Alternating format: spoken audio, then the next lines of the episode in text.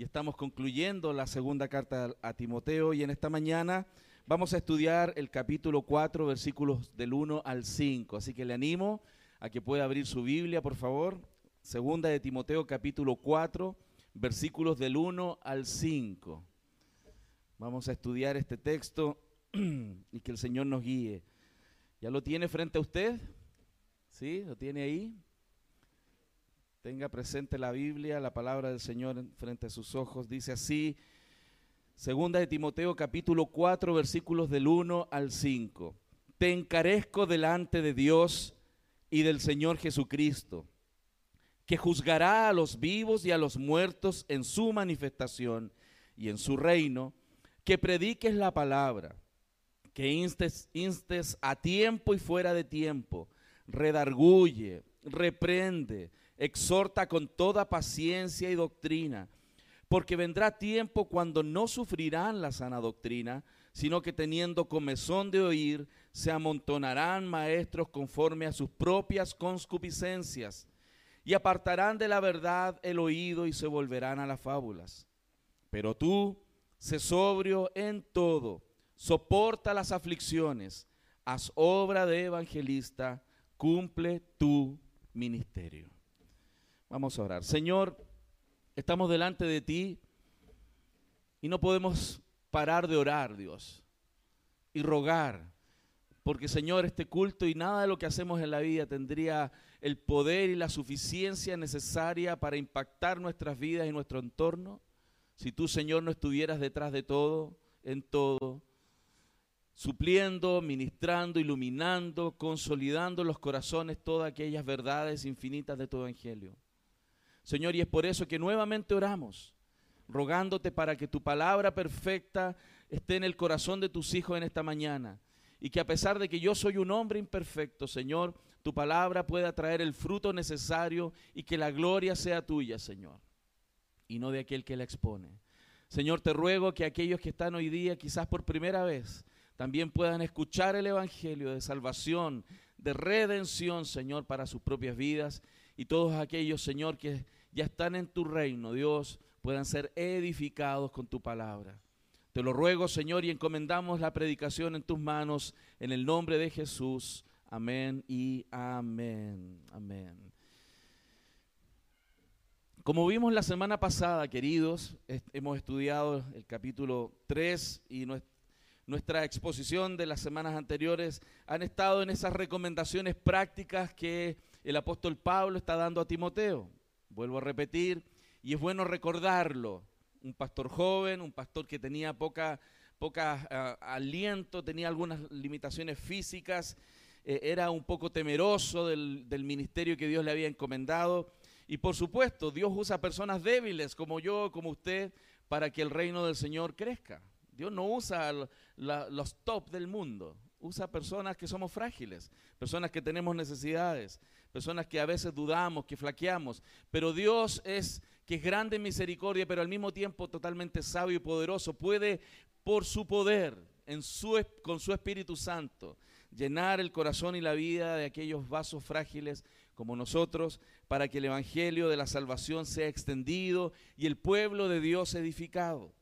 Vimos la semana pasada tres recomendaciones muy importantes que Pablo estaba dando a Timoteo. Una de ellas era que él tenía que escapar del espíritu de este tiempo. Y había una descripción muy amplia de cuál era el espíritu de este tiempo. Y lamentablemente hoy día tenemos que volver a repetirle a la iglesia de estos tiempos que es necesario que escape del espíritu de estos tiempos. Un espíritu lleno de consumismo, un espíritu lleno de, de placeres, un espíritu que está más dedicado a suplir sus, sus anhelos y sus sueños y sus necesidades que el, que el Señor sea glorificado y las vidas sean redimidas y rescatadas del error. Tenía que escapar de ese espíritu de esos tiempos. Tenía que también ser ejemplo y seguir a aquellos que son ejemplo. Gracias a Dios, el Dios va a disponer de personas en nuestro entorno a los cuales podemos ir imitando. No personas perfectas, no personas inmaculadas, pero personas que están avanzadas, van más adelante que nosotros, para poder tener aliento, imitarlos, tener consejo. Y el tercero de, los, de las recomendaciones era que permaneciera en la palabra del Señor. De esta manera, aquel que está en estos caminos, que está siguiendo esos consejos, esa persona sería un creyente que estaría incluso dispuesto a sufrir por el Evangelio, estaría dispuesto a estar comprometido en la preservación, pero también en la proclamación del Evangelio. Si usted se da cuenta, estos tres aspectos que se recomendaron la semana pasada, que era escapar del espíritu de estos tiempos, que gobierna estos tiempos, el tener personas de ejemplo, como también permanecer en la palabra, tiene implícita la necesidad de que la palabra del Señor sea enseñada, porque nadie va a escapar del espíritu de estos tiempos si no sabe de qué escapar. ¿Y cómo alguien sabe de qué escapar si no se le enseña? ¿Qué está bien y qué está mal? ¿Cómo alguien va a crecer y llegar a ser ejemplo de otros si no se le predica la palabra, se le enseña la palabra a tiempo y fuera de tiempo para que no solo la sepa, sino que la crea y la viva y la aplique y llegue a ser un ejemplo si no se le enseña, si no se le disipula? ¿Y cómo alguien va a permanecer en la palabra si no sabe sobre qué estar parado? Por lo tanto, el cuarto consejo en este sentido, que es la predicación central de esta mañana, es la importancia del compromiso de predicar la palabra. Y sobre todo el compromiso de predicar la palabra en estos tiempos, un tiempo de relativismo, un tiempo donde la verdad es relativa, donde todo el mundo dice, esa es tu verdad, yo tengo mi verdad. ¿Cuál es la verdad? Bueno, depende cómo lo mires. La gente dice, cada cabeza es un mundo. Hay un meme muy conocido, una imagen que aparece en las redes sociales, donde hay un hombre mirando en el suelo un número, ¿cierto? Un número 6, desde su perspectiva un número 6, y al frente hay otra persona mirando el mismo número desde su perspectiva, él dice que es un 9. Bueno, ¿quién tiene la verdad? El, el que dice que es 6 o el que dice que es 9. Estamos en un mundo que piensa así. El mundo es relativo, la verdad es relativa. ¿Quién tiene la verdad? Por eso es tan importante proclamar el Evangelio, porque el Evangelio de Jesucristo es la verdad. Y no tenemos que achicarnos en eso. Alguien podría decir, qué arrogantes son ustedes que dicen que tienen la verdad. Hermanos, nosotros imitamos al Señor. Jesús dijo, yo soy el camino, yo soy la verdad y yo soy la vida. Y nadie, y nadie es, nadie viene al Padre si no es por mí. Eso quiere decir que el mensaje del Evangelio es totalmente excluyente de cualquier otra supuesta verdad. Hay una verdad, no hay varias verdades. Eso es una mentira que han puesto en la mente de las personas en este tiempo, en este tiempo postmoderno, donde toda verdad es relativa. Hermano, el Evangelio no abre espacio para ese relativismo. Y nosotros tenemos que ser suficientemente claros en cómo creemos y predicamos el Evangelio. Por supuesto, con toda la amplitud de la gracia, con toda la amplitud de entender que hay un proceso de crecimiento en la gente, con toda esa amplitud de que las cosas van sucediendo en la vida de los creyentes poco a poco. ¿En la medida de qué? Que usted le predica el Evangelio, que usted le enseña el Evangelio, que usted amonesta con el Evangelio a aquel creyente. Por lo tanto, en este contexto y a modo de introducción, este predicador que era Timoteo y así todo creyente que tiene que enseñarle la palabra a otra persona. Usted sí o sí tiene que enseñar la palabra. Usted tiene que enseñar la escritura. Usted tiene que enseñarle a sus hijos. Usted tiene que enseñarle a su esposa. Usted tiene que enseñarle a su esposo, a su mamá, a su papá. Usted tiene que transmitir la palabra. Y si usted no tiene palabra, ¿qué va a enseñar? ¿Qué va a enseñar? Y es por eso que el predicador tiene que estar muy claro y en particular aquí le está hablando un hombre que tiene la, dimensión de la predicación desde el púlpito, aquel que era un pastor. Por supuesto, aquí hoy día yo soy un pastor, no todos los que están en este salón son pastores. Dios quiera que levante más pastores, eso está en nuestra oración pero no todos son pastores. Sin embargo, no significa que los únicos que tienen la responsabilidad de predicar son los pastores. Usted tiene la responsabilidad también de hacerlo. Por eso en la aplicación de este texto usted también va a poder recibir y entender la necesidad que tiene. Pero un predicador de púlpito, un pastor de una iglesia, un maestro de la palabra, tiene que enfocarse en cumplir la misión esencial de ser responsable delante de Dios porque Dios está mirándole. Pablo decía que aquellos que predicamos tenemos que estar delante de Dios y de parte de Dios. Cuando yo he conversado con algunos hermanos que están enseñando en la iglesia y, tomándolo de un libro de, de Sugel Michelén, él decía, estamos de parte de Dios, delante de Dios. Yo le dije, piensa esto, es como si tú estuvieras predicando y el Señor Jesús estuviera sentado ahí en la primera banca, escuchando lo que tú estás diciendo que Él dijo. Así tenemos que ser sensibles. Y yo me imagino al Señor Jesús diciendo, no, yo no dije eso. ¿Se imagina? Esa responsabilidad de que estamos delante del juez del cielo, del Dios que, que inspiró las escrituras, nosotros tenemos que ser fieles en la predicación de la palabra del Señor. Y así también cada padre, cada madre, cada hermano en la iglesia tiene que ser fiel en la enseñanza y la predicación del Evangelio. Lamentablemente, lo que el texto nos avisa, que estamos en tiempos donde la gente tiene comezón de oír y anda leyendo y viendo tanta porquería, y su mente está llena de filosofías para allá y para acá que nunca son sólidos. Son llevados, como dice la Biblia, son bebés espirituales llevados por todo viento de doctrina. Todo viento de doctrina los llevan para allá y para acá y nunca crecen. Siempre son los mismos. Y eso es lo que nosotros tenemos que evitar.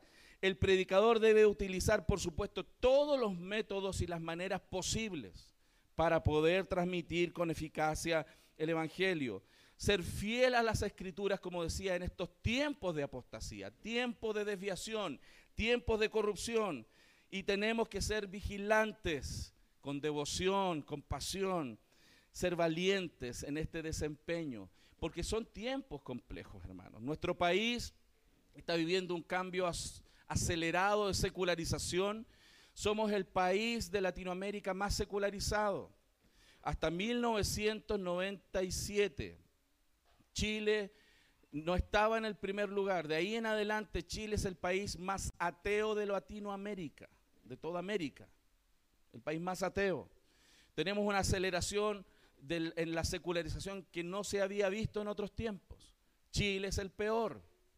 Y es por eso que frente a esa gran oposición y que prontamente con esta, con esta forma de traer toda esta filosofía a política, a leyes, es muy probable que la persecución de la predicación del Evangelio, la, la persecución de la iglesia comience a desatarse en los próximos años, como ya pasa en Canadá, como pasa en Australia, como pasa en Europa. Chile es el país en América que está más avanzado en términos de la ventana de Overton de transformar política para perseguir lo que se opone al liberalismo. Por lo tanto, pararse desde un púlpito, predicar el Evangelio, no va a ser más fácil en los próximos años, va a ser más difícil. Y en ese contexto, Pablo está animando a Timoteo. Timoteo también está en un escenario difícil. Timoteo está en un momento complejo y le va a dar cuatro directrices importantes que son las que espero usted y yo podamos esta mañana aprender. lo primero, si usted quiere motivar a alguien, lo primero darle las motivaciones. ¿Por qué tenemos que predicar el Evangelio? Las motivaciones para predicar el Evangelio van a ser el primer punto de este sermón. El segundo punto, la orden de predicar el Evangelio, que esto no es opcional, es una orden. Y cuando el jefe manda, hay que obedecer. El jefe nos está mandando. Tercero, reconocer que va a haber una indisposición a escuchar el mensaje. 50 años atrás usted se paraba, no tanto, para estar en mi tiempo de acción. Pensemos en 35 años atrás, cuando yo tenía, era un joven aprendiz, un adolescente cualquiera, creyente y que se paraba a predicar con los jóvenes de la iglesia en las plazas. Recuerdo allá en San Miguel. 15 años, 17 años predicando el Evangelio y montábamos con una guitarrita ahí, una batería y predicábamos en la calle. Se llenaba de gente decenas, centenas de personas escuchando el Evangelio un montón de personas entregando su vida a Cristo. Hoy día usted se para y le tiran agua. Se burlan. ¿Por qué? Porque ha crecido la indisposición a escuchar el mensaje en nuestra nación. Y Pablo le dice a Timoteo, prepárate, porque eso va a pasar. Eso va a pasar. Y cuarto, la necesidad de avanzar de todas maneras en el Evangelio y con el Evangelio hay una necesidad que tiene que ser suplida. Así que vamos entonces al versículo 1, donde vamos a hablar sobre las motivaciones. ¿Por qué un creyente, un pastor, un ministro del Señor y así también cada creyente debiera predicar el Evangelio? Lo primero es porque vamos a dar cuenta al juez de vivos y muertos. El verso 1 dice, te encarezco delante de Dios y del Señor Jesucristo, que juzgará a los vivos y a los muertos. Pablo le está pintando un escenario a Timoteo en la cabecita, que va a haber un momento, que a lo mejor tú no estás muy claro de eso, donde vas a estar parado delante del Señor, con el que hizo el cielo y la tierra, y tú frente a Él, cada uno de ustedes frente a Él, el juez de los vivos y de los muertos, o sea, en el juicio final, en el juicio, donde todos, sin excepción, van a tener que rendir cuentas, vamos a rendir cuentas, ustedes también. Y Pablo le pone en ese cuadro a Timoteo para que, hey, hey, no pierdas el tiempo en Facebook, en las cosas de la vida, en los memes, los TikTok, no pierdas el tiempo haciendo cualquier cosa que no sea ser muy consciente de que vas a dar cuenta por cómo estás predicándole a otros. Muchos creyentes todavía viven su vida como cualquier impío en la tierra. No me refiero en aspectos morales. Pudiera ser que moralmente muchos cristianos son, eh, van mejor que los no creyentes. Pero me refiero a la conciencia de que vamos a estar delante del Señor rendiendo cuentas por cómo y cuánto hemos predicado el Evangelio en este mundo, porque para qué el Señor nos tiene aquí. Por tanto, id y haced discípulos de todas las naciones, enseñándoles que guarden todas, no algunas, todas las cosas que os he mandado. Y aquí yo estoy con vosotros todos los días hasta el fin del tiempo. Si usted está vivo aquí aún, no es para comprar casa, no es para cumplir sus sueños, no es para salir de viaje solamente, es para ser discípulos, para ser la sal y ser la luz de este mundo. Por eso usted está vivo. Si usted está respirando aquí todavía, ¿respira? ¿Está vivo? Es para eso. Porque para eso el Señor nos ha salvado, para ser testimonio de Él. No para la vida eterna. La vida eterna, hermanos, eso ya está asegurado para los creyentes. Es para estar aquí predicando la verdad del Evangelio, para la gloria de Dios, para la edificación de nuestros hermanos y para alcanzar a los perdidos. ¿Cuánta pasión tendría que haber en un creyente de predicar el Evangelio en este mundo? ¿Cuánta pasión, hermanos? Tendría que haber muchísima. Y eso es lo que Timoteo necesitaba escuchar. Probablemente él estaba agobiado por los problemas, tenía problemas físicos, tenía muchas cosas por las cuales preocuparse, como todos nosotros, hermano. Pero hay una cosa necesaria e importante que él tenía que volver a recordar, que está aquí en la tierra para predicar el Evangelio, para hacer testimonio de Cristo. Y ese es el motivo principal por el cual tú y yo todavía no nos hemos muerto. No sé si te habías dado cuenta. Tú no te has muerto todavía porque no seas viejo o muy viejo, porque alguno de nosotros se puede ir mucho antes de ese tiempo. Nosotros estamos aquí hasta el día que estemos aquí, porque el Señor tiene un propósito con nuestras vidas en esta tierra, que es predicar el Evangelio. Y eso es muy importante recordarlo. Y Pablo se lo está recordando a Timoteo. Por eso él utiliza la palabra te encarezco. La palabra te encarezco tiene una connotación jurídica. Es muy interesante porque cuando uno hace ese estudio un poquito más profundo, es una palabra que puede significar dar, testimonio bajo juramento. Bajo juramento. Tienes que dar testimonio bajo juramento en un tribunal. Ese es el tipo de testimonio que tenemos que dar. Es un testimonio fiel que tiene una presión importante porque hay una realidad a la cual responder. No es decir lo que mi testimonio, sino el evangelio de Jesucristo porque hay una realidad muy latente y que queda poco tiempo. El Señor, que es juez de vivos y muertos, va a juzgar a todas las naciones. Y todos nosotros, mis hermanos, podemos ser cautivados por el día a día. Usted sabe a lo que me refiero, ¿no? Parte de la semana, el lunes de la mañana, algunos le suenan a las 6, otros a las 5, otros como a las 9, pero bueno, es otra cosa. Eso es tema de otro sermón suena ahí y parte, y uno parte en piloto automático, ¿no? Y hay que hacer, hay que trabajar, y hay que ir a la pega, y que hay que hacer este trámite, y tengo que hacer esta semana estas cosas, y, los niños, que las niñas, que el colegio, que, ahora que los uniformes, que los cuadernos, que la cuestión. Y uno parte en piloto automático y pierde conciencia de esto que estoy hablando. Que vamos a dar cuenta al Señor. Cada día de nuestras vidas debe ser redimido para la misión, redimido para predicar el Evangelio. Y Timoteo necesitaba escuchar, hermanos, esto. Va a venir el día donde los creyentes vamos a dar cuenta. Y Mateo 25, 21 dice, y su Señor le dijo, bien, buen siervo y fiel, sobre poco has sido fiel, sobre mucho te pondré, entra en el gozo de su Señor. Hermano, ¿cuántos fieles hay aquí?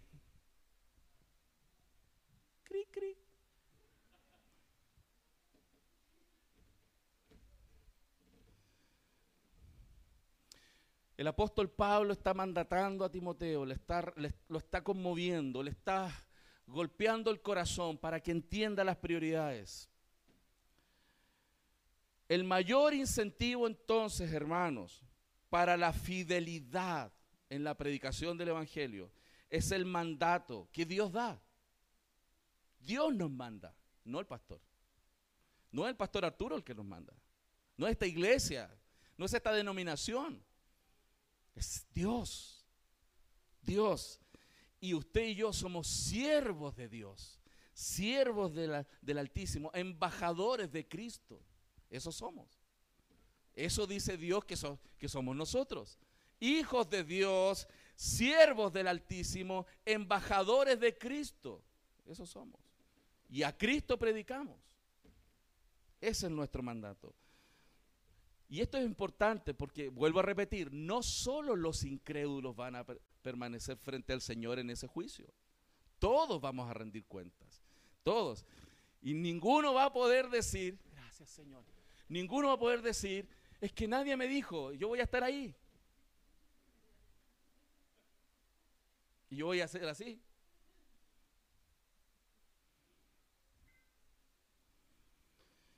Timoteo entonces recibe esa comunicación, comisión de dar cuenta por esto, por este ministerio de la predicación del Evangelio. El predicador, hermano, es un heraldo. El predicador no puede cambiar el mensaje. El predicador tiene que ser fiel al, mensaje.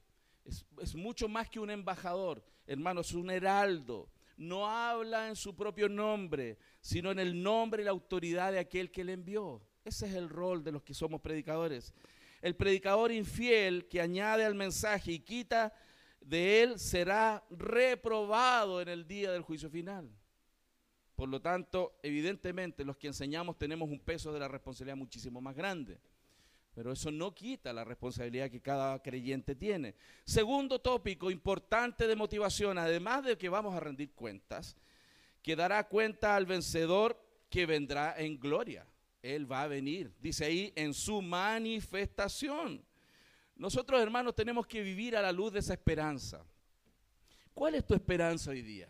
¿Qué te mantiene con vida? ¿Qué te hace levantarte todos los días de tu cama? ¿Qué? ¿Las cuentas? ¿Qué? ¿Qué te hace levantarte? ¿Traer comida a la casa? ¿Qué te hace levantarte? Es muy importante responder eso. Las motivaciones de tu corazón debieran estar puestas en la esperanza de que falta un día menos para que el Señor venga y estaremos cara a cara con Él. Somos el pueblo que espera ansiosamente el regreso de Cristo. Somos el pueblo que ama la venida del Señor. No solo espera la venida del Señor, sino que ama la venida del Señor. Eso debiera estar en nuestros corazones. Cuando abrimos nuestros ojos en la mañana, Señor, ven hoy. Y si hoy día en la tarde no viniste, Señor, yo hice lo que correspondía a este día para proclamar tu evangelio, educando a mis hijos, corrigiendo a mi entorno, exhortando a mi propio corazón a vivir la vida que Dios quiere. Y pasó otro día. Y al otro día en la mañana, cuando abro los ojos y abrimos nuestros ojos, ¿qué te motiva? ¿Qué nos motiva? Esa es la motivación que debiera mover al pueblo del Señor. Y Pablo se lo está recordando a Timoteo. ¿Por qué? Porque todos nosotros no nos es difícil perder el rumbo. Todos nosotros podemos ser arrastrados por la corriente de este siglo, la, manera de vivir de este siglo. Muchos cristianos viven en piloto automático toda la semana y el domingo se hacen creyentes. Eso es lo que Pablo quiere evitar, por supuesto, en alguien que tiene la responsabilidad de la predicación y sin duda en la preciosa iglesia de Cristo. Hermanos, tenemos que recordar, Cristo viene. Maranata, Cristo viene. Y el Señor viene personalmente, Él viene visiblemente, audiblemente, repentinamente, inesperadamente, poderosamente, gloriosamente, victoriosamente. ¿Por qué pongo varias palabras para pintarte un cuadro? Porque si alguien dice, Cristo viene, sí. Yo una vez vi en un baño en el colegio, Cristo viene y debajo alguien escribió, lo trae la Coca-Cola. La gente no entiende lo que eso significa. Y lamentablemente a veces pudiera pasarnos a nosotros que no entendemos que Cristo viene. ¿Qué significa? Él viene personalmente. El amado de nuestras almas nos, lo vamos a ver. Lo vamos a ver personalmente. Lo vamos a escuchar. Las trompetas van a sonar, hermano. Y ese debiera ser el anhelo del pueblo del Señor. ¿Y qué más nos enseña el verso 1? Que vamos a dar cuenta a este rey. ¿Por qué? Porque él viene a establecer su reino de gloria. Y en su reino, él dice que viene, pero viene en su reino. Él no viene a pedir permiso.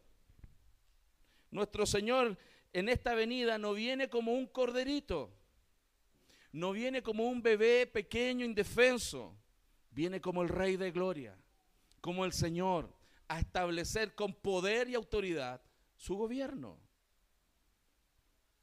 Y para aquellos que tenemos un corazón rebelde nos suena difícil entenderlo.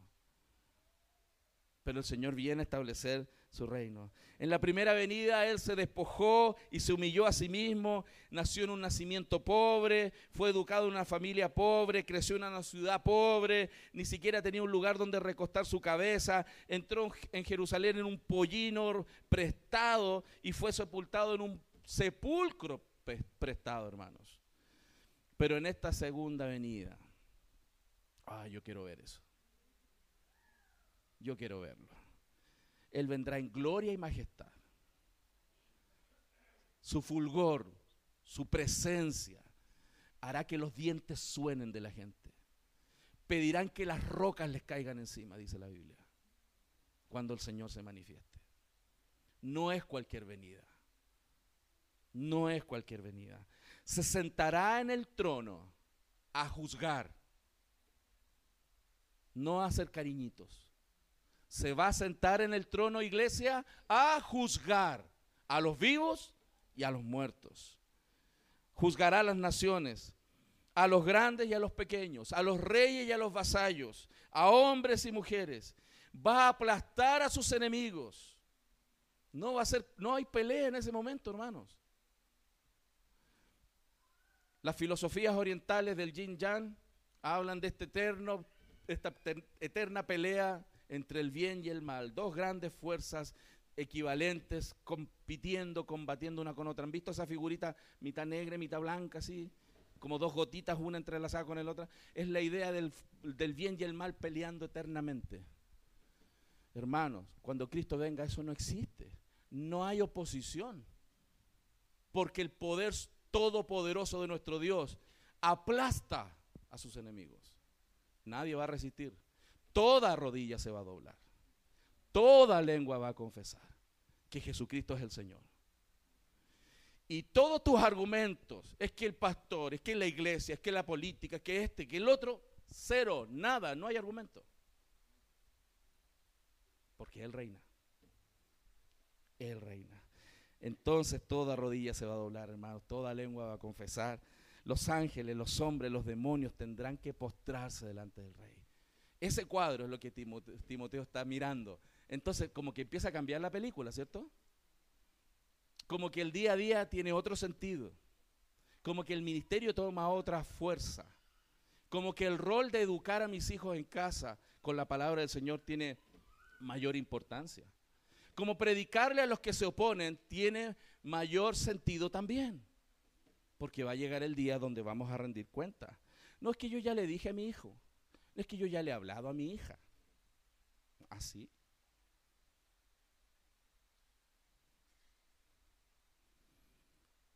Te encarezco, exhorta, redarguye, a tiempo, fuera de tiempo, porque no hay excusas.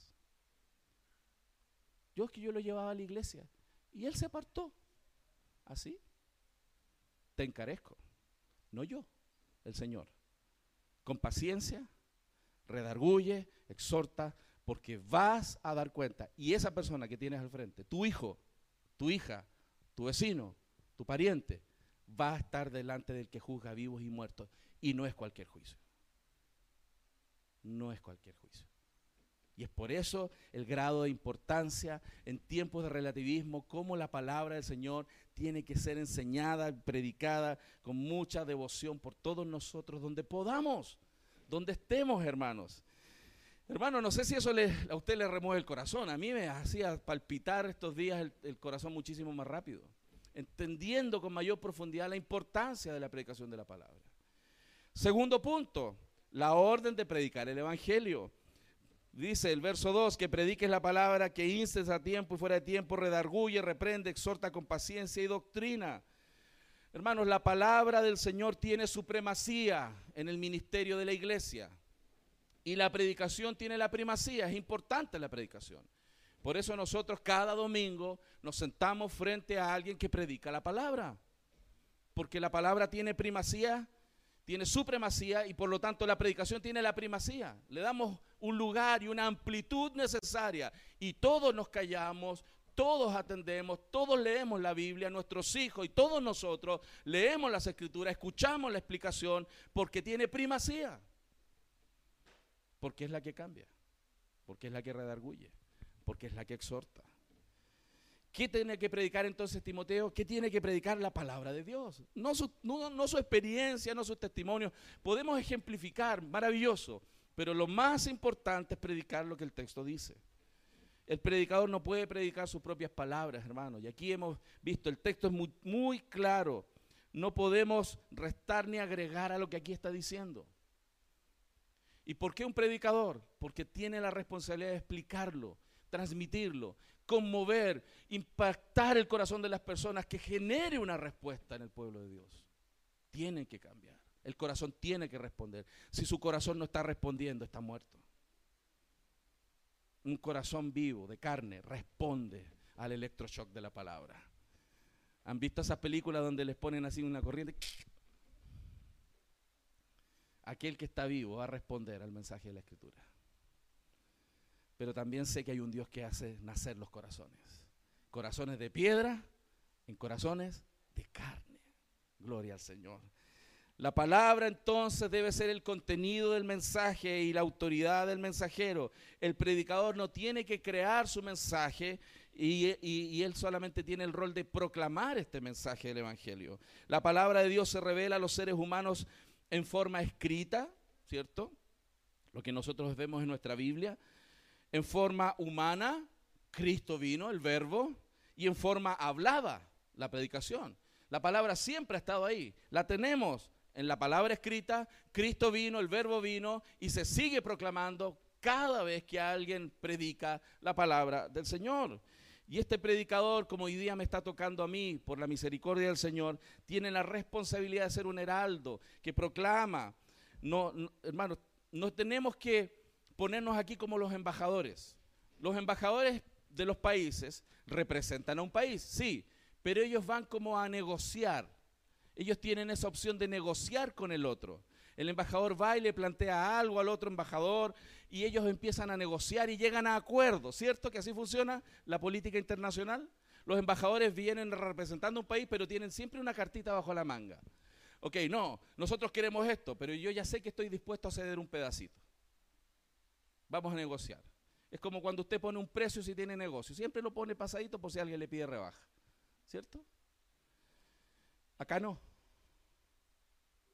Los pastores y los predicadores no debemos estar dispuestos a ceder ni un ápice de lo que el texto dice. No venimos a negociar los heraldos de la palabra, sino a proclamar lo que el Señor dijo y debe hacerse. Partiendo por los que predicamos y también la iglesia del Señor. Y ese debe ser nuestro mensaje. No, no tenemos que capacitarnos y aprender para negociar, Somos mensajeros con una proclamación para ser escuchada y cumplida, hermanos. Y evidentemente en tiempos postmodernos como estos, esto suena como una cosa insoportable. Insoportable. ¿Por qué? Porque en estos tiempos cada cabeza es un mundo. Mi verdad tiene que ser respetada, tu verdad tiene que ser respetada. Pero cuando estemos frente al Señor, no vamos a poder decir eso. Eso requiere, hermanos, que el mensaje del reino puede proclamarse sin entusiasmo y convicción. Nosotros quienes predicamos tenemos que estar primero nosotros muy convencidos del mensaje y predicarlo convencidos, hermanos, y con entusiasmo. Por supuesto, porque si esto es vida, medicina para los huesos, salvación para las almas, ¿no, te gustaría probarlo? No. No podemos predicar así. Predicamos al corazón. Tiene que ser una teología que arde en nuestros corazones, hermanos. Y cuando usted enseña a sus hijos, tiene que estar apasionado porque es la verdad que le da vida a sus hijos, que los hace nacer de nuevo, que los hace crecer y madurar. Algunos papás a veces le enseñan a los hijos temerosos, no sé si me va a escuchar. Predique, enseñe, abra la Biblia, léala, porque el Señor va a respaldar su trabajo. Hermanos, la predicación es vital para el mundo es vital para nuestras familias. La fe viene por esa predicación, porque por la palabra del Señor viene la fe, por oír a Dios en su palabra. hermanos, la iglesia puede existir sin edificios, pero no puede existir sin palabra. Esta congregación podríamos pasar 50 años más sin edificio. Dios no quiera, pero podría pasar. Pero no va a existir esta iglesia sin la predicación del Evangelio. Y eso tiene que estar muy fuerte en nuestro corazón. Entonces, ¿qué es predicar? ¿Qué es predicar la palabra? ¿Qué es esta comunicación? Es una, es una comunicación bien especial. Es una comunicación de la verdad bíblica por el Espíritu Santo. Llena del Espíritu Santo. Evidentemente a través de una personalidad humana. E, e, y eso va, va a tener algún grado de implicancia en esta iglesia. Evidentemente, los predicadores que se paren aquí al frente, frente a la iglesia, a esta congregación, no somos iguales. No todos van a ser tan como yo. A lo mejor otro va a ser más calmadito. Hay personalidades diferentes, pero la convicción, la autoridad de la palabra, el denuedo, la gracia, va a estar ahí porque lo da el Espíritu Santo. Entonces, no es suficiente mantener intacta la verdad, libre de herejías. No basta con preservar la sana doctrina.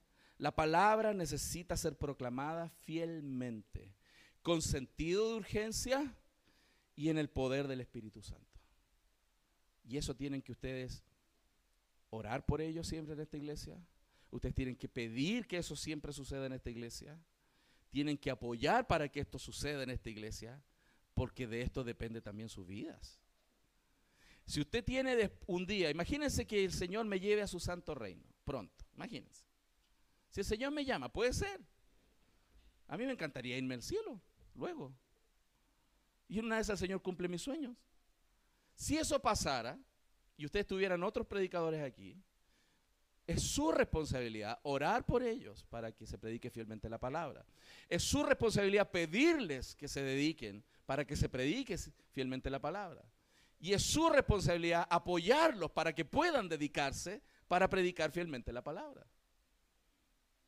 Porque de eso depende también sus vidas. Amén. Por eso, ahora le ordena a Timoteo que él haga lo mismo, que él predique como escuchó a Pablo predicar que él predique con la autoridad y con la convicción y, la fidelidad con que Pablo lo hizo, Timoteo también tiene que hacerlo. Entonces, ¿qué signos tienen que caracterizar esto? Voy a ir rápido en este punto. El sentido de urgencia. Inste a tiempo y fuera de tiempo. O sea, tenemos que tener este sentido de urgencia. No sé si a usted le pasa, a mí me pasó muchas veces, donde yo sé que tengo que enseñarle la Biblia a mis hijos. ¿Cuántos saben eso que usted tiene que enseñarle la Biblia a sus hijos? ¿Y a cuántos les pasa que se le pasa una semana y no lo hizo? Pecadores. Igual que yo. También me pasaba. Perdemos el sentido de urgencia. Y esto es urgente. Urgente.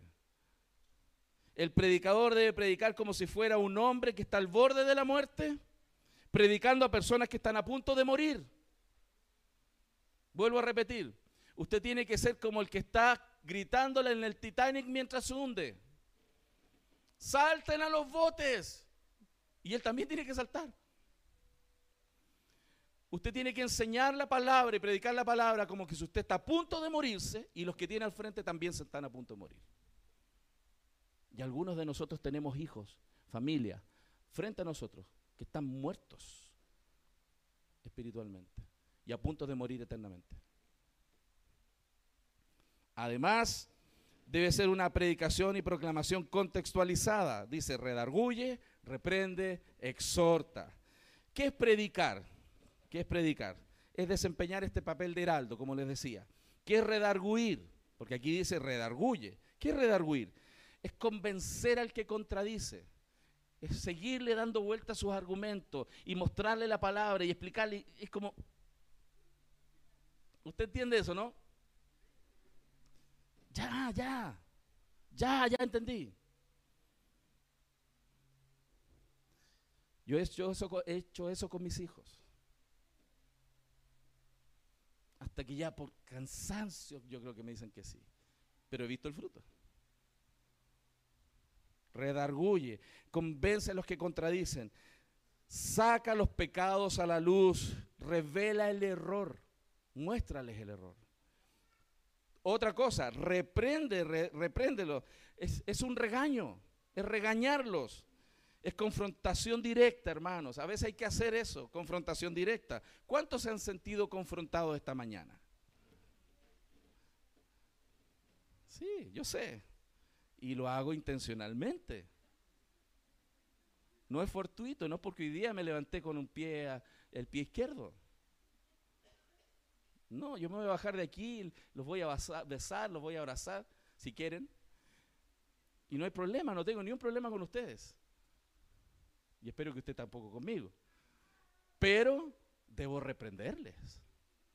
Porque la palabra nos reprende, nos exhorta es confrontación directa. Cuando un hermano peque, corrígelo. Cuando tu hijo pecan, corrígelo. Cuando tu esposo peca, corrígelo. Cuando tu esposa, pues también peca la esposa. Siempre le tiramos a los hombres, pero ellas también. Sí, ¿aló? ¿Para qué? Para que se arrepienta. Y cuando se arrepienta, perdónalo. Perdónalo como hizo Pablo con los corintios, como hizo Natán con David. Exhórtale, repréndele y si se arrepienten, perdónalos. ¿Y qué es exhortar? Significa llamar, llamar con la verdad en la mente a recapacitar en los caminos. Por eso el predicador debe utilizar argumentos, reprensión y apelación, que es casi una clasificación de tres enfoques. Un enfoque intelectual, un enfoque, enfoque moral y uno emocional. Por todos los medios nosotros tenemos que atacar el corazón de la gente y la mente. A recapacitar intelectualmente, que piensen lo que están escuchando. Y por eso tenemos que tratar de explicarlo bien. Si yo les predicara en latín, como se hacía antes en la iglesia histórica, ¿cierto? La gente estaba ahí, oh, sentían una sensación especial, pero no entendían ni papa. Aquí nos paramos a predicar y a explicar el texto para que usted intelectualmente lo entienda bien. Usted sabe, no hay contradicción en lo que estamos diciendo. Se está explicando el texto y se entiende. Pero al mismo tiempo es una, llevarte una recapacitación moral, a que salgas de los caminos. Y también emocional. Que tus emociones sean conmovidas por la verdad del Evangelio. Por eso la predicación, hermanos, es, un puente entre dos mundos. Entre lo que pasaba en gente antigua y lo que pasa hoy día. Si usted se da cuenta, esto, lo que aquí Pablo predicó hace casi dos mil años, hoy día es necesario escucharlo. Es un puente entre dos mundos. Es la exposición, pero también la aplicación de la palabra. Sin explicación, hermanos, el texto no es expositivo. Pero sin la aplicación, no es predicación. Nosotros necesitamos explicar bien el texto y eso significa exponerlo, predicación expositiva. Pero además de exponer el texto, necesitamos aplicarlo en nuestras vidas y eso es predicación. Eso es un sermón. Y tercero, hermano, debe ser una proclamación paciente, paciente. Y aquí tenemos que aprender algo bastante práctico, muy práctico. La palabra del Señor tiene que ser aplicada y predicada con toda paciencia, toda paciencia. Yo sé en el fondo de mi corazón que lo que acabo de predicarles a ustedes, muchos están impactados en su corazón. Muchos quizás convencidos, quizás alguno hasta medio le corrió así una lagrimita. Pero también sé que muchos esta semana se van a olvidar de lo que escucharon. Otros no se olvidaron, pero no lo aplicaron. Otros lo escucharon, lo creyeron y lo están aplicando. Gloria a Dios. Y hay otros que están aquí y no están escuchando. Dejé prendida la olla. Ahora en la tarde tengo que hacer no sé qué cosa. Hay una mosca, ahí están ahí. Siempre hay en las iglesias, siempre hay. Hermano, yo sé que pasa eso. Eso no debe aminorarnos a predicar y volver a predicar el Evangelio y la verdad y seguir predicando con paciencia, paciencia, paciencia. Esto tiene una aplicación práctica en su hogar. Muchos padres me han dicho, pastor, yo les trato de enseñar a mi hijo y le digo y le enseño y no cambia, no pasa. Siga haciéndolo. Pastor, es que llevo tres años haciéndolo. Siga haciéndolo. ¿Cuántos años cree usted que yo llevo haciendo esto aquí? 15. Casi 15. Y tengo la esperanza.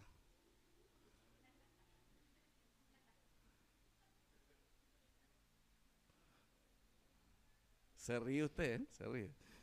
Porque fiel es el que prometió. Porque no depende de mí, sino de aquel que comenzó la buena obra en nosotros y la perfecciona hasta el día de Jesucristo. Por lo tanto, si usted le quiere enseñar a sus hijos la palabra, aunque pasen 15, 18 años y usted no está viendo el fruto que espera, siga. Siga. Porque a su tiempo segará. A su tiempo. Siga sembrando la palabra. A tiempo, fuera de tiempo, exhorta, redarguye, reprende, pero con paciencia. Y el Señor usa esos ejemplos prácticos, ¿no? Del hombre que, que planta en el campo, pone la semilla, prepara la tierra, pone la semilla y riega. Y al otro día va y riega, y al otro día va y riega. Usted no, usted no ve a un granjero a los cuatro días desesperado porque no sale nada. A su tiempo la planta va a salir, y a su tiempo será un árbol, y a su tiempo dará fruto si alguien se desanima y no sigue regando, no va a haber el fruto. Nuestro rol es seguir predicando la palabra y cosecharemos. Por eso el predicador debe ser firme en la palabra, pero también sensible en las personas, sensible, entendiendo la situación que están. Hay personas que son bebés espirituales, otros están un poquito más crecidos. Hay algunos que ya son viejotes y eso hay que reprenderlos con más fuerza, sin duda. Ya debieran haber dado fruto. Entonces uno los, los un poquito más, con amor, con amor. Y en ese sentido, por supuesto, no es papel de los pastores forzar a los creyentes. Usted es responsable. Yo no los voy a forzar, los voy a exhortar, les voy a, voy a animar. Pero tenemos que ser claros en la predicación del Evangelio. Y en cuarto lugar, en este punto, debe ser una fiel proclamación de la escritura y doctrina. Por eso dice con paciencia y doctrina. ¿Qué tiene que usted enseñarle a la gente? La doctrina de la palabra. Eso es lo que usted tiene que transmitir. El teólogo necesita entonces ser un evangelista y el evangelista necesita ser un teólogo. Está muy bien, no, yo le predico a la gente y la gente viene al Señor, pero usted necesita enseñarle doctrina. Porque si usted solo les predica el evangelio para que sean salvos y no les enseña doctrina, va a tener un montón de gente inmadura al lado suyo. Pero si usted solo es ratón de biblioteca y pura doctrina y no le habla de Cristo para salvación a la gente que está perdida, hermano, no va a tener a nadie al lado suyo. Va a tener mucho conocimiento y pocas personas naciendo de nuevo. Entonces el teólogo necesita ser un evangelista y el evangelista necesita ser un buen teólogo. El predicador necesita ser un maestro y el maestro necesita ser un evangelista, hermanos. Fíjese, eso es lo que hacía Pablo. Acompáñeme a Hechos capítulo 20, versos 20 a 21. Hechos 20, versículos 20 y 21.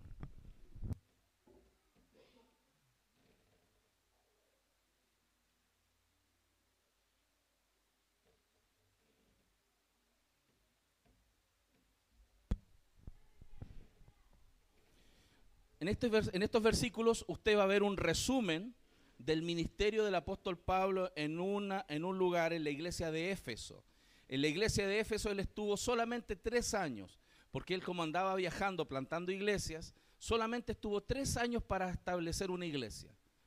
Y esos tres años aquí se resumen. Versículos 20 y 21. Y como nada que fuese útil Vuelvo a repetir, y como nada que fuese útil, he rehuido de anunciaros y enseñaros públicamente y por las casas. Fíjense lo que el texto está diciendo, que todo lo que estuviera en sus manos, todo el conocimiento, las oportunidades, la metodología, ya sea, si hubiera habido PowerPoint, PowerPoint usaría. Si hubiera papelógrafo, papelógrafo usaría. Si hubieran WhatsApp, WhatsApp usaría. Si hubiera Instagram en ese tiempo, Pablo, Instagram usaría. Nada que fuera, que no fuera útil para esta misión de anunciar y enseñar, él lo hubiera hecho. Entonces, hay muchos medios hoy día para hacer las cosas. Nada en esos tres años, él dejó de usarlo, pero dice públicamente y en las casas. O sea, el tipo, hermano, pasaba en la casa de la gente enseñándole. Y en, la, y en el templo.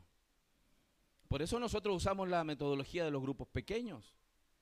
Porque no basta solo con un sermón dominical. Necesitamos estar más tiempo juntos, conversando de la palabra, aprendiendo la palabra. Y dice, testificando a judíos y a gentiles acerca del arrepentimiento para con Dios y de la fe en nuestro Señor Jesucristo.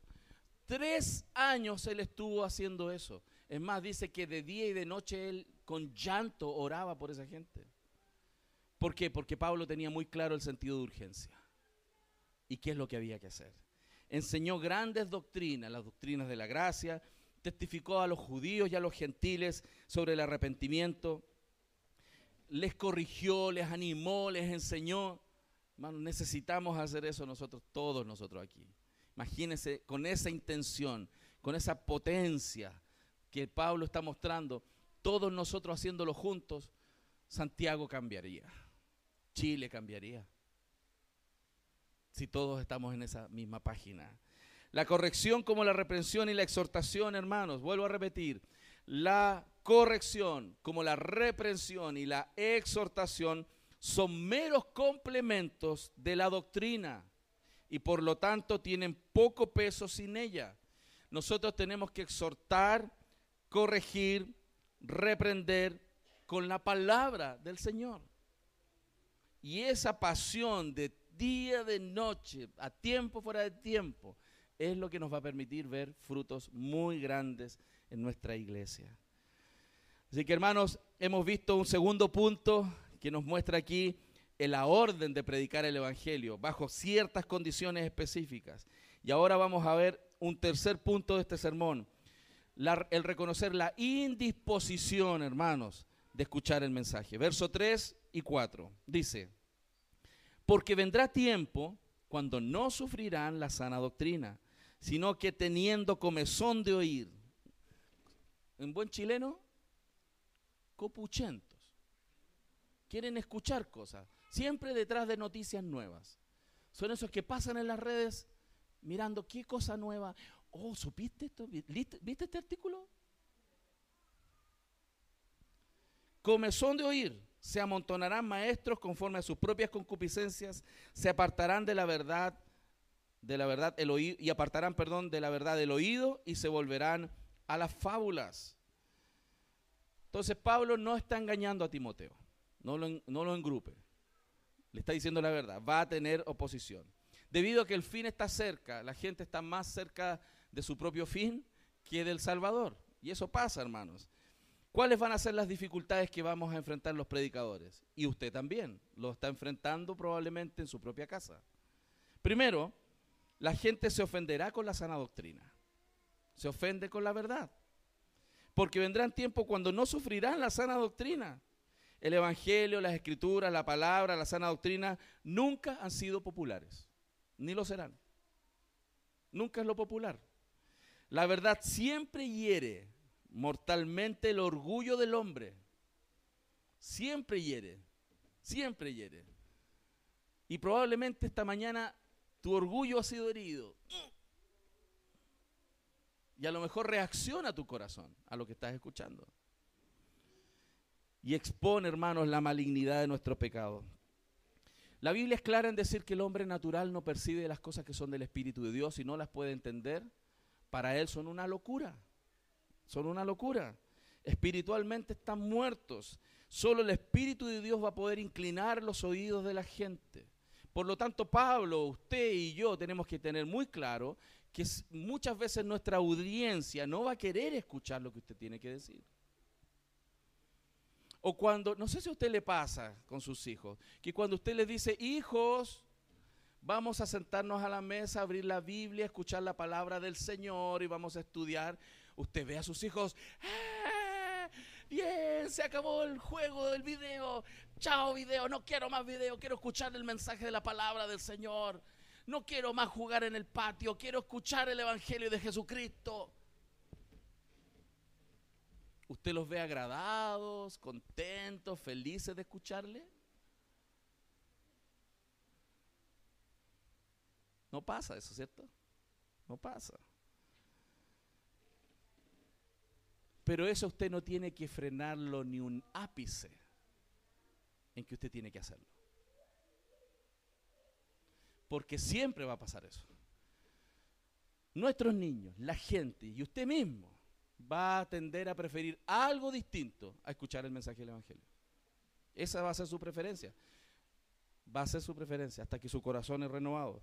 Naturalmente la respuesta del, hombre, del ser humano al Evangelio es hostil Ciertamente, hermanos, los hombres no soportarán la verdad.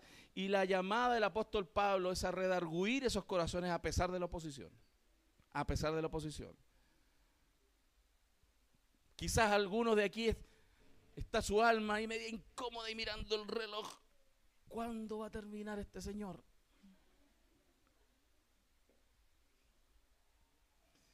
Va a haber oposición del alma. Pero además Reconozcamos, y estos son tiempos muy fuertes en esto, que la gente está siendo atraída por las noticias. Quieren ver noticias, quieren escuchar lo último que pasó, lo último que sucedió. Y se pasan los reels, no alcanzan a ver un reel y pasan al otro, y vamos con el otro, y vamos con el otro, y vamos con el otro, y vamos con el otro. Y no sé si les, lo han visto por ahí, yo lo he visto en las películas que alguien puede pasar 20 o 30 minutos mirando cositas. ¿Por qué? Porque esto es lo que pasa en estos tiempos. Tienen comezón de oír. Quieren novedad. ¿Qué más pasa? ¿Qué más? ¿Qué más? ¿Qué más? ¿Qué más? Un corazón perdido. Una mente extraviada. Sino que teniendo comezón de oír se amontonarán maestros conforme a sus propias concupiscencias además entonces de repudiar la verdad, sentirán una enorme atracción por las novedades y darán todo crédito más encima a lo que están viendo ahí. Muchas veces, y ya sabemos, más encima, está lleno de fake news, por todos lados, más encima.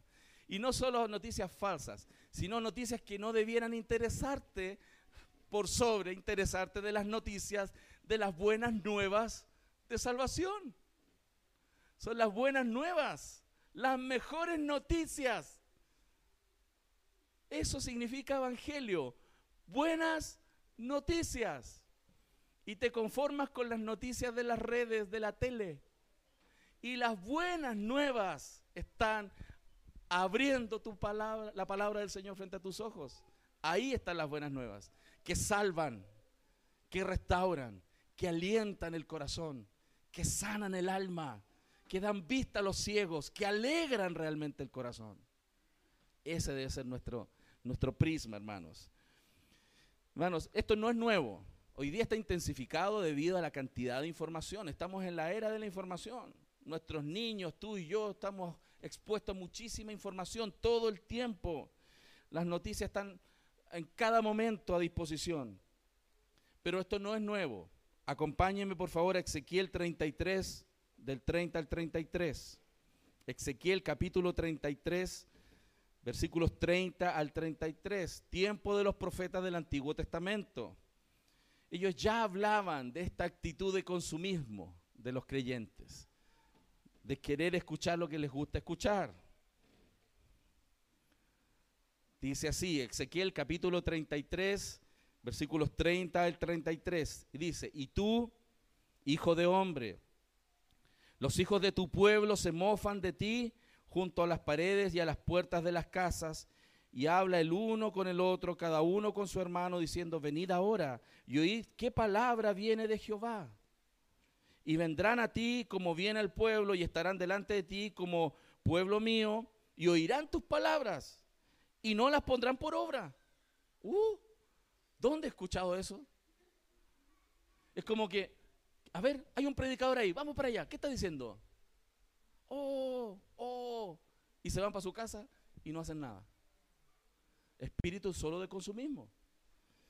Y dice ahí, y no las podrán por obra. Antes hacen halagos con su boca. Oh, qué buen sermón. Qué buena predicación. Qué buena explicación. Halagos con su boca. Y el corazón de ellos anda en pos de su avaricia. Su corazón está en otro lado. Están ahí, van, escuchan. Oh. Y después hacen lo que quieren. Esos tiempos, igual que ahora, ¿saben por qué la Biblia es tan útil para estos tiempos? ¿Y por qué no es anticuada la Biblia como algunos piensan? Porque los pecadores son los mismos. Los corazones son los mismos.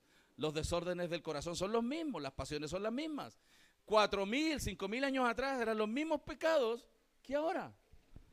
Lo único terrible es que hoy día ha sobreabundado como en los días de Noé, antes del fin. Se ve más pero el corazón es el mismo. Y dice, y he aquí que tú eres a ellos como cantor de amores. Les gusta escucharte. Cantor de amores. Hermoso de voz y que canta bien. Y oirán tus palabras, pero no las pondrán por obra. Pero cuando ellos vinieren, pero cuando ello viniere y viene ya, sabrán que hubo profeta entre ellos. Llegará el fin. Y cuando el fin llegue, no van a poder decir, no me lo dijo, no me lo dijeron, me lo dijeron. Son tiempos parecidos, ¿no? Pero eso en otras iglesias, gracias al Señor. Amén. Porque aquí ponen por obra, ¿cierto? Ajá. Interesante la expresión comezón de oír en el texto, ¿no? que, demuestra esta idea de que las personas están hambrientas de noticias. Evidentemente es una expresión figurativa que va a denotar esta búsqueda de información interesante, conveniente, de gustoso sabor para la persona por sus intereses del alma, intereses personales. Pablo está describiendo a estas personas movidas por una especie de morbosidad curiosa, curiosa por cualquier novedad que venga del mercado. Y, y algunos incluso hasta se compran libros por aquí, por acá, y que se ven un vidito por aquí, por allá, porque están con esa actitud del corazón, en vez de centrarse en el Evangelio. En la práctica, estas personas terminan cerrando su oído a la verdad. Cierran su oído a la verdad y lo abre a los abren a cualquier maestro que alivie sus ganas de escuchar cosas nuevas. Y eso es un riesgo muy alto, hermanos. Si, su corazón está en esa inclinación, arrepiéntase. Y el arrepentimiento, hermanos, no es solo reconocer que está mal, sino que deje esa actitud, cambie.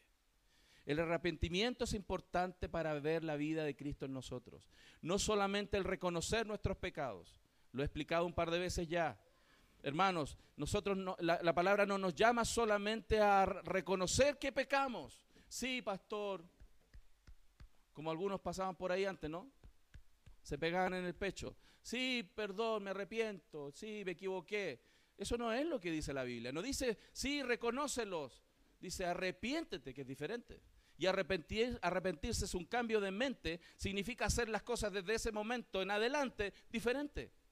Eso es arrepentimiento. El Evangelio no llama a reconocer solo pecado, llama a arrepentirnos.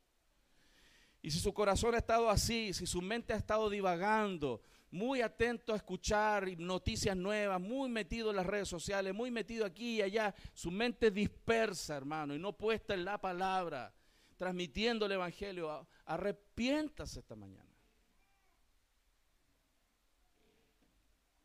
A mí me gustan las redes sociales, me gustan los WhatsApp. A veces me río de ver algunos WhatsApp de la, iglesia, cómo, cómo, conversan, cómo se, se ve la vida de la iglesia. Es bueno, bonito pero que las redes no consuman nuestra pasión por la verdad de la Escritura, por la verdad del Evangelio, y que éste debe ser transmitido. Tercero, vamos a ver gente entonces que va a tapar sus oídos a la verdad y se va a arrojar a los pies de las fábulas. Versículo 4. Y apartarán la verdad y apartarán de la verdad el oído y se volverán a las fábulas. Estas personas definitivamente van a rechazar la sana doctrina, la verdad, van a preferir sus deseos, sus fábulas, van a sustituir la verdad poderosa del Evangelio por las fantasías. Y esas personas lamentablemente están condenadas en la mentira, porque no creyeron al Evangelio. Dios libres nuestros corazones de estar así casados por fábulas y no por la verdad de la palabra. Haber estado toda la vida en una iglesia escuchando sermones, cantando corito, incluso diezmando y ofrendando, y no tener la verdad del Evangelio en nuestros corazones. Y por último, hermanos, el sermón termina con la obligación de avanzar, de avanzar con el Evangelio. Versículo 5. Pero tú sé sobrio en todo, soporta las aflicciones, haz obra de evangelista, cumple tu ministerio. Evidentemente esto está muy dirigido a los pastores, muy dirigido a los pastores. El desinterés de la gente, hermanos, que pueda existir eventualmente mientras un predicador predica. Mientras alguno pudiera estar pensando cualquier cosa, otros medio durmiendo, pensando en el almuerzo, lo que sea. A pesar de todo eso, a pesar de la oposición fuerte que pudiera existir, no debe determinar la actitud de los ministros del Señor. No debe amilanar nuestra convicción y pasión de predicar el Evangelio. Y si usted lo aplica a su contexto familiar, lo mismo, hermano, el desinterés de sus hijos no debiera amilanarlo en predicar y enseñar todos los días la palabra del Señor. Por lo tanto, ¿cuáles son los consejos de este versículo? Pero tú sé sobrio en todo. En una volatilidad reinante, usted esté firme. Usted puede tener todo su entorno, su cónyuge ser disperso, dispersa. No querer estar ahí con la palabra, no importa. Usted sea sobrio, sobria. Aunque esté todo en contra, usted permanezca fiel. Usted sea. Porque Dios puede obrar por uno, hermano. Por uno solo aunque todo el entorno esté al revés, porque el Señor va a respaldar su palabra. En lugar entonces de saltar y llevarse, dejarse llevar por esa corriente principal de la mayoría, Timoteo tiene que permanecer fiel a su misión, predicando la verdad. No importa cuántas mentiras anden en el entorno, no importa cuántos falsos maestros, no importa que, que prediquen al revés totalmente de lo que el Evangelio diga. Timoteo necesitaba ser diferente. Necesitaba ser diferente. Y no puede dejarse influir por la moda imperante, hermanos. Y esta generación está intoxicada, hermanos. intoxicada, adormecida por el exitismo, por el éxito, por el consumismo, por el placer, por la codicia. Hermanos, todo lo hemos visto en las noticias alguna vez. Este país, la gente puede decir que no tiene plata, pero llega fin de año, llegan fiestas patrias y hermanos, los supermercados abarrotados, les duplicaron el precio, no importa, después de esta vida no hay otra y hay que vivir, hay que soñar, vivir la vida, la, la, la, la, y darle, y se endeudan y gastamos. Y, ¿Es así o no es así? porque la gente está intoxicada y adormecida por el éxito, el placer, la codicia. Y hermanos, en medio de una generación de este tipo, que es inestable en su mente y en su conducta.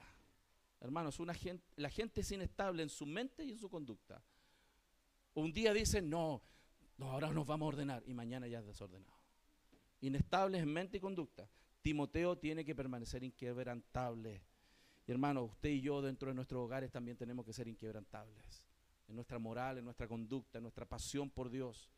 En priorizar a Cristo por sobre todas las cosas. Después, soportar las aflicciones en medio de la oposición. Soportar las aflicciones. Cuando una iglesia sea más fiel que antes, más perseguida va a ser. Siempre va a ser así. Hermano, no piense que por ser más fieles vamos a evitar más problemas. Siendo más fieles, más problemas vamos a tener. Pero gloria a Dios que el Señor está con nosotros, hermano.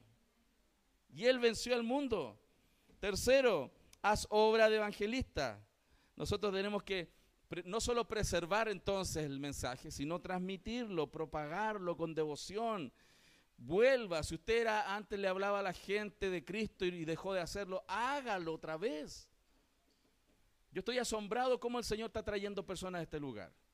Y doy gracias al Señor por todas las visitas que siempre llegan y que siempre están eh, viniendo personas nuevas y eso es maravilloso verlo. Y también aliento a que usted siga invitando personas a Cristo porque eso es parte de la, del ministerio que tenemos. Pero creo que podemos hacer muchísimo más, muchísimo más de hablar de Cristo a la siguiente generación.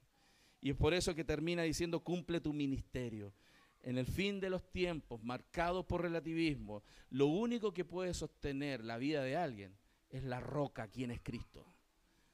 Van a venir los ríos, van a venir los vientos, la casa va a ser golpeada, como dice Mateo capítulo 7, pero el que edificó su casa sobre la roca va a permanecer. Hermano, no va a evitar los ríos, no va a evitar los vientos, no los va a evitar. Pero si tú escuchaste el mensaje y lo aplicas, tú vas a prevalecer. Reflexiones finales. Las buenas nuevas del Evangelio que Cristo el Señor nos ha dado, hermanos,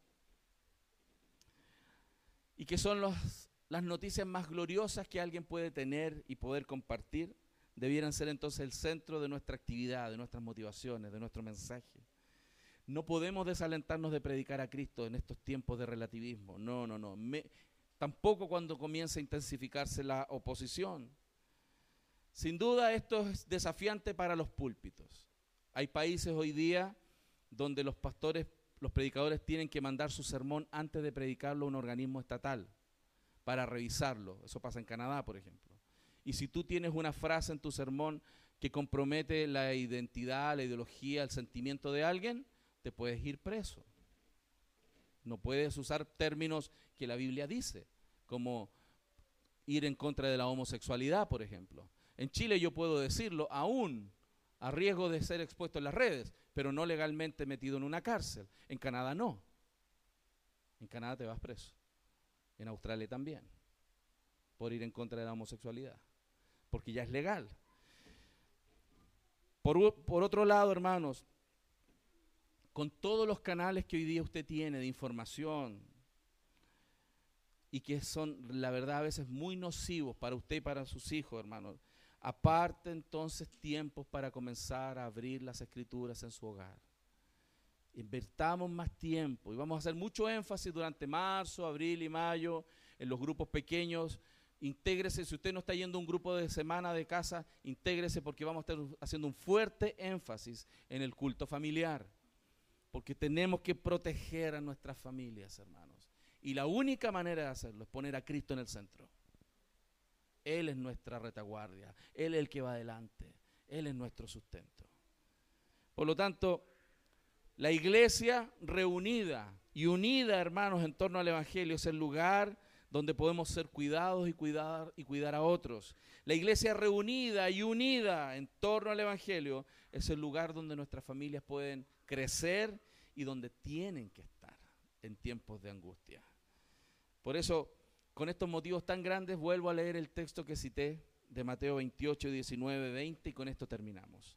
Por tanto, id y predicad, haced discípulos a todas las naciones, bautizándolos en el nombre del Padre, del Hijo y del Espíritu Santo, enseñándoles que guarden todas las cosas que os he mandado, y he aquí yo estoy con vosotros todos los días, hasta el fin del mundo. Amén no estamos solos en esto, hermanos. El Señor está con nosotros. Amén. Vamos a orar.